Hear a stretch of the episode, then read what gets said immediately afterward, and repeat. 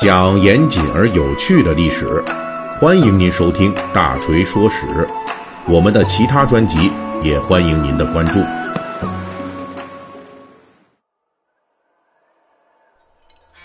前段时间大锤团队这边事儿比较多，所以咱们《三国演义》细节解密系列啊，又有两周没更新了，非常抱歉。大锤啊，力争恢复正常的更新啊，因为这时间隔得有点长啊，所以呢，我给大家回顾一下。呃，上一期我们就讲到曾经的张超故吏，同时也是袁绍的部将臧洪，他去救张超没成功。就坐看张超困守的雍丘城被曹操军攻陷了，这个使他勃然大怒啊！哎，他以自己控制的袁绍军的据点东武阳为依托，就造反了，举兵反叛袁绍。臧洪的这个行动就打乱了兖州的各方势力的部署，并且直接导致了兖州局势的最后一次大变乱。本期我们就讲述啊。这臧洪出人意料的行动的背后动机。那在正式开始节目之前，大锤仍旧要带领整个团队，向此时此刻仍旧战斗在抗击新冠肺炎一线的逆向前行者们致敬。好，书归正传，臧洪据守东武阳啊，长达一年多，也就是袁绍军被迫为了拔掉东武阳这颗钉子而耽误了一年多。就导致整个兖州局势大变。曹操军本来因为对抗吕布、张邈等人的联军而精疲力竭，但是由于袁绍被东武阳困扰了一年多，没法渡河南下兖州，所以曹操不仅有充分的时间来彻底平定兖州叛乱，甚至还有大半年的时间来调整和休养。这对于公元一百九十四年年中就开始剧烈交战的曹操军来说啊，是一个意外的、难得的喘息机会。曹操这边甚至在这期间都开始部署军队进行大规模的屯田了，这样呢就能加速的改善自己最难受的这军粮窘迫的问题啊。此前我们就说过，臧洪兵少，因为袁绍最初派他来啊。就是让他带领少量军队来这兖州啊，他就是一个插足兖州的马前卒性质的行动。只不过臧洪后来跟袁绍翻脸了，带着少量人马据守东武阳反抗袁绍。之所以臧洪能够以少量兵力困守东武阳一年多，原因大概包括几个方面：一个是袁绍主力还在冀州与公孙瓒做最后的攻防，不能全力南下。另外一个呀，就是臧洪确实是深得众望，在袁绍军围攻战期间，臧洪就表现出了惊人的凝聚力和号召力，其手下军民据说没有一个叛逃的，一直是抵抗到城破为止，几乎全城的居民都为臧洪献身了。此外，可能还有第三个平时没有得到注意的因素，根据后世学者的研究推测啊。曹操当初搜刮兖州存粮，准备东征徐州的时候，很可能把一部分粮草就运到了处于自己大后方的东吴阳，而后来这部分存粮被袁绍出兵兖州给夺占了。所以臧洪在后来与袁绍的决裂文书中就提到，自己控制的东吴阳啊，有三年的积存，打起仗来可以撑上一年之久。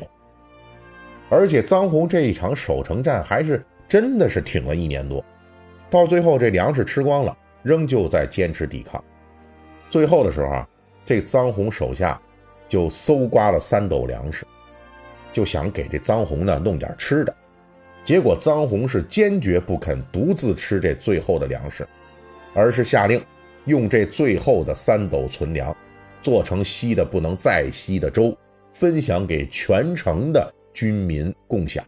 啊，这全城居民用这三斗粮熬粥，那得多稀呀！但是呢，这为将的这样和军民同甘共苦啊，要不他臧洪怎么能赢得民心呢？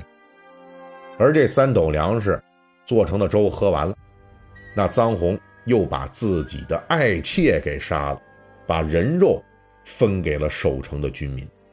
啊，这听着有点瘆人哈！这种行为啊。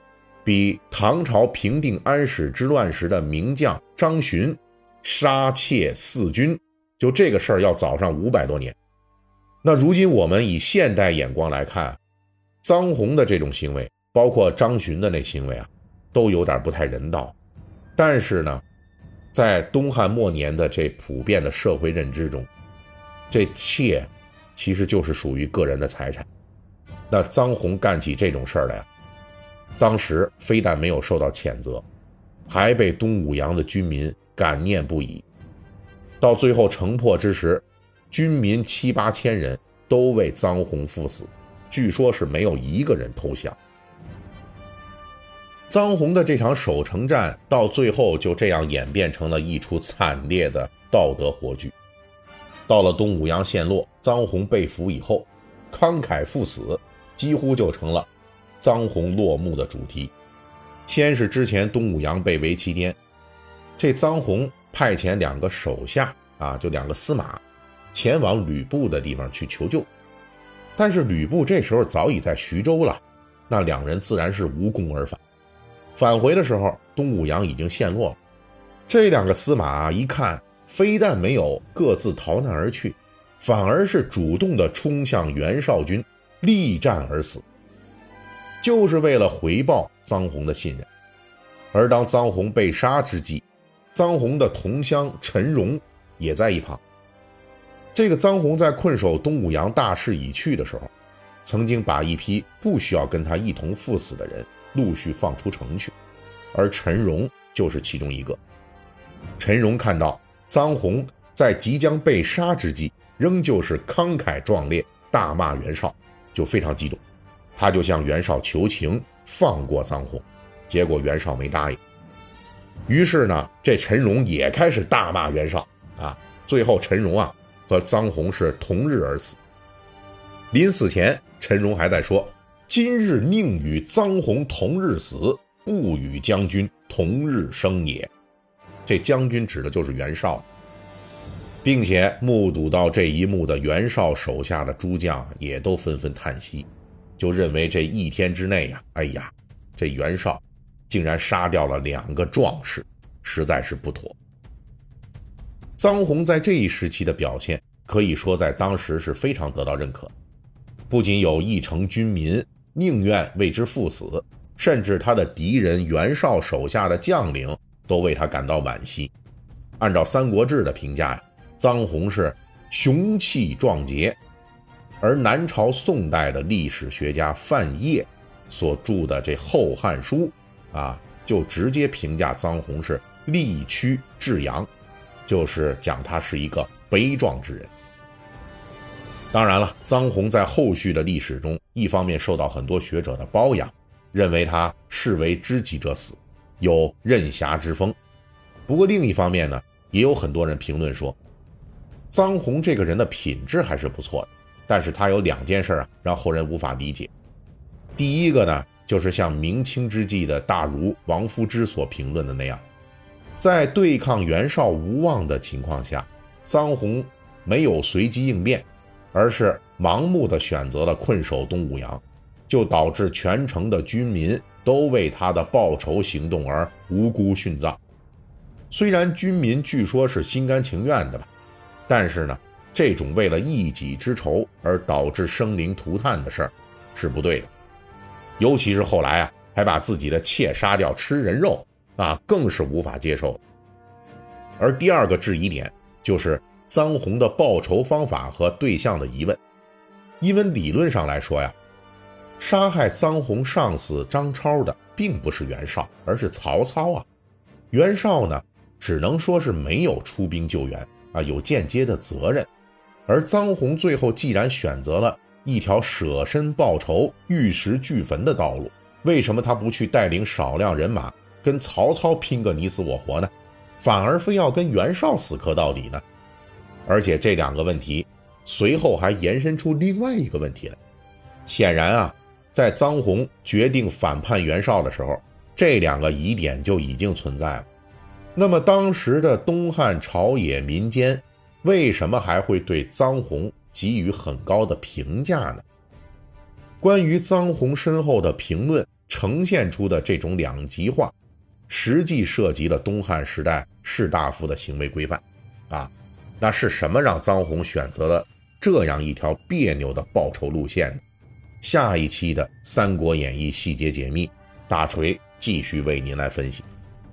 好，到了结尾啊，我做个小广告哈，特别是咱们正在上小学、初中的小朋友们，或者是家里有孩子的听友们，大家注意一下哈，因为大锤一直讲这三国、水浒，那这次呢，我要说的是另外一个专门为中小学生创作的课程，就是大语文名师团四大名著精讲。